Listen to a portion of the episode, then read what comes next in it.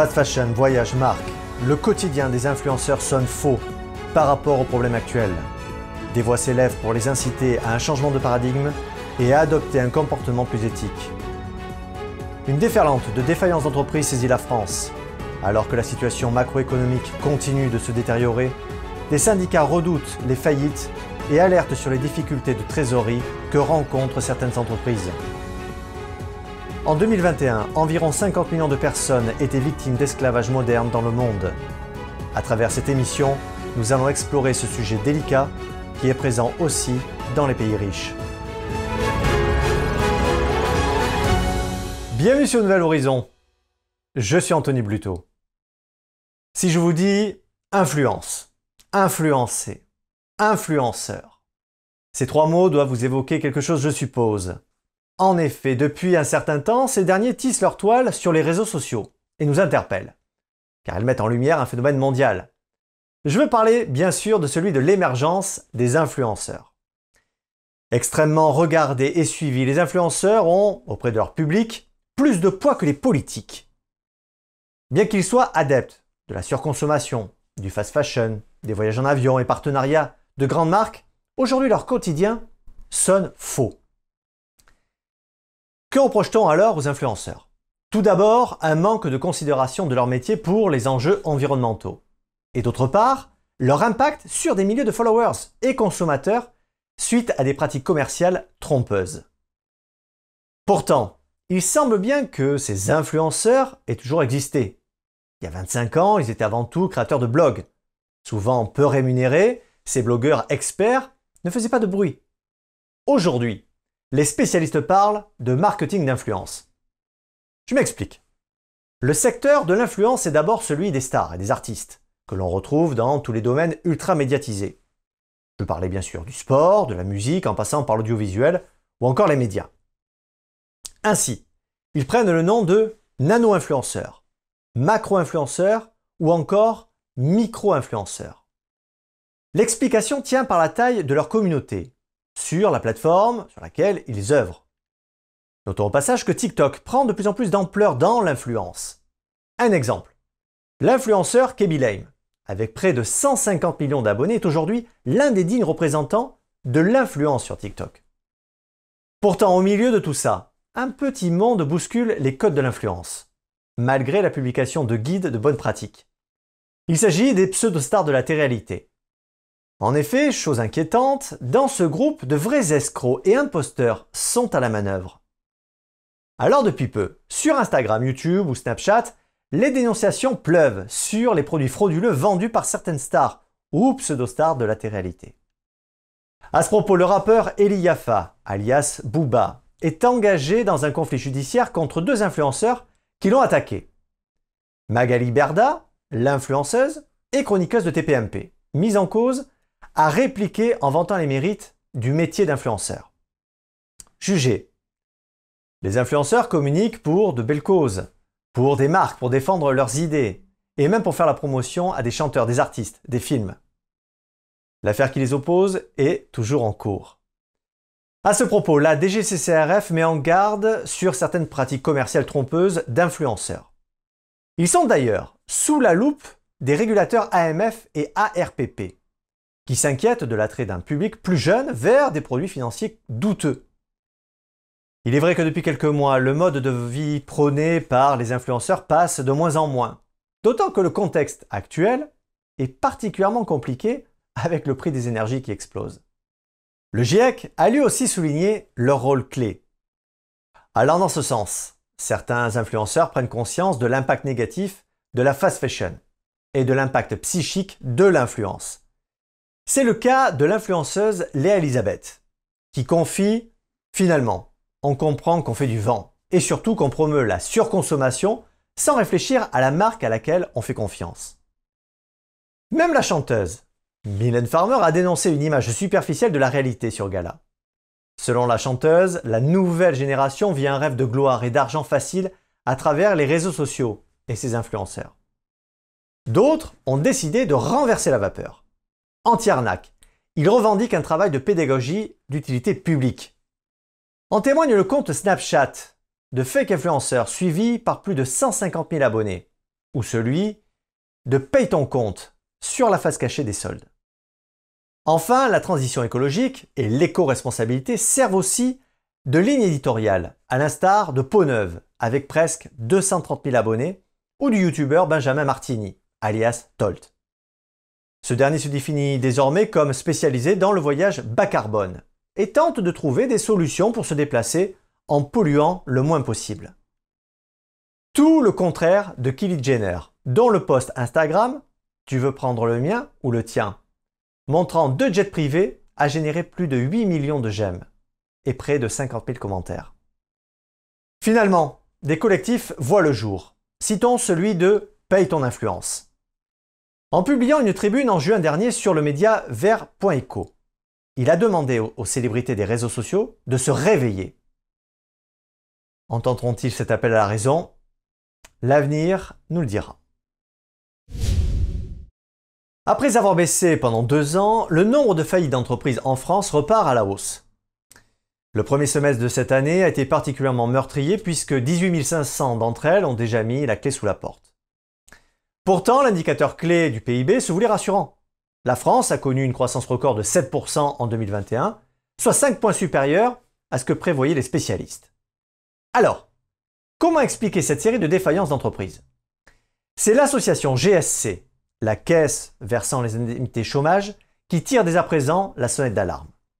Selon elle, les défaillances d'entreprises ont augmenté de 35% au premier trimestre. Ce chiffre va au-delà de ce qui était constaté à la même période en 2021. Face à ce constat, avons-nous des raisons d'être inquiets? Si nous regardons les chiffres officiels de la Banque de France, il n'y a pas de quoi s'affoler, puisque l'institution monétaire note que les défaillances sont plutôt en repli de 32% par rapport à 2019. Mais ces chiffres sont biaisés. Je m'explique. Le ralentissement de l'activité des tribunaux de commerce en 2020 et 2021 est dû à la fois à des déclarations de cessation de paiement plus longues, ainsi qu'au soutien en trésorerie de toute l'activité économique. Pourtant, ces défaillances sont bien réelles et concernent en premier lieu les entreprises les plus fragiles. Ces entreprises dites zombies qui actuellement déposent le bilan, sont celles qui ont été maintenues artificiellement pendant deux ans grâce à de l'argent public. Rappelons que ces entreprises étaient déjà en difficulté avant la crise, et ce sont elles qui ont poussé en premier les portes des tribunaux judiciaires. Mais la situation se complique pour certains secteurs d'activité, dans l'alimentaire notamment, celui de la boulangerie ou des petits commerces de détail. Ainsi, ces entreprises peinent à rembourser leurs prêts garantis par l'État, ou PGE, Surtout que les premières tranches de remboursement sont exigibles depuis mai dernier. Selon Jean-Guillaume Daré, les entreprises doivent rembourser en moyenne 900 euros de plus par mois.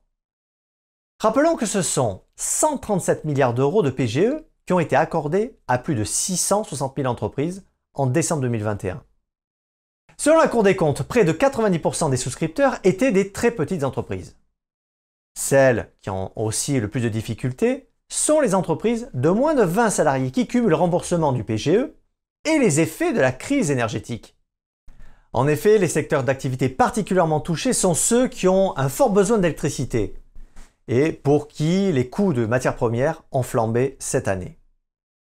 Dans un article de la dépêche, Marc Sanchez, secrétaire général du syndicat des indépendants, rappelle que ces secteurs ont subi des hausses de défaillance bien supérieure à la moyenne.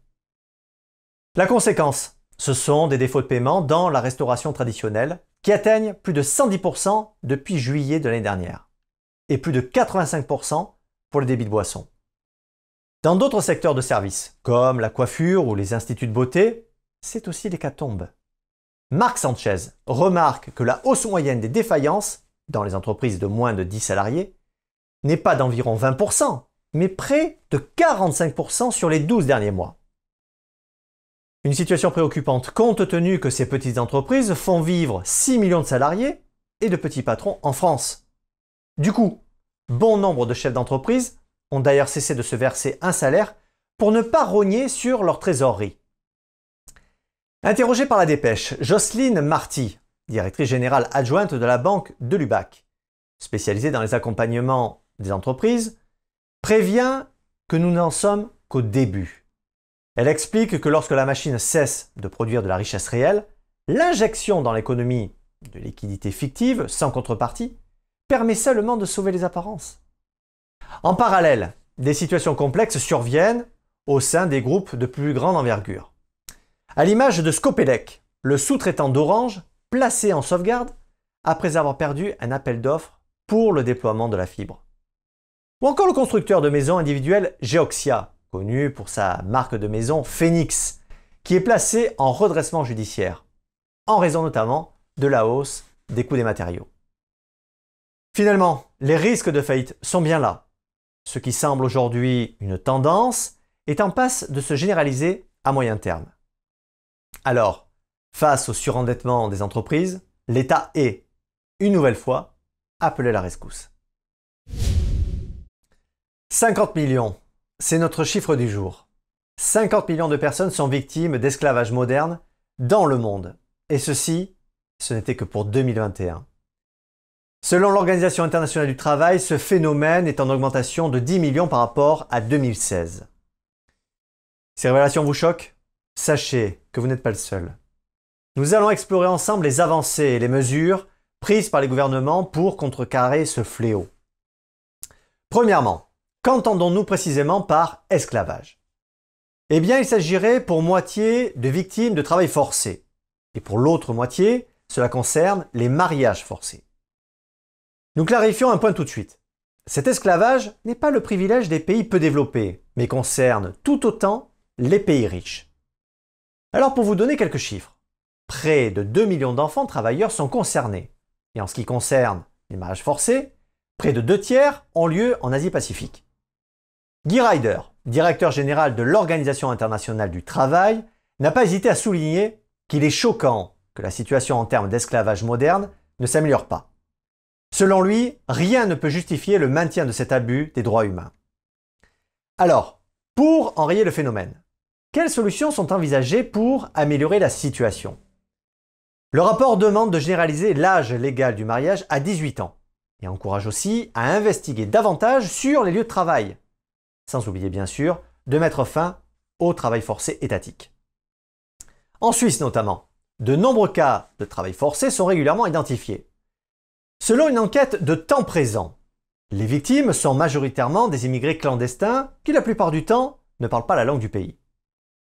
Les immigrés se voient contraints d'accepter des jobs clandestins, comme du babysitting, ou de travailler sur les chantiers.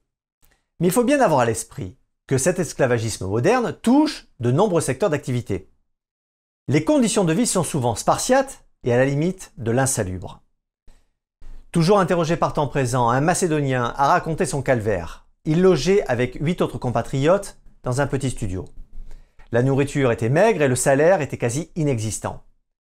Il recevait au mieux 500 francs suisses lorsqu'il réclamait son salaire.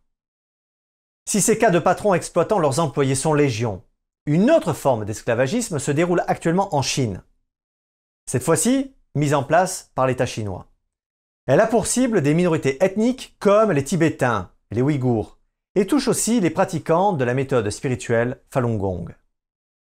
En 2020, l'Institut australien de stratégie politique a publié un rapport qui dénonçait le travail forcé de près de 80 000 Ouïghours en Chine.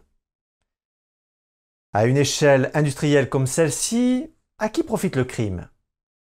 Eh bien, nous pouvons répondre le Parti communiste chinois majoritairement. Et bien sûr, dans un deuxième temps, des grandes entreprises étrangères. Adidas, Zara, Nike ou encore Apple faisaient partie des enseignes qui traitaient avec les camps de travaux forcés dans la région du Xinjiang en Chine.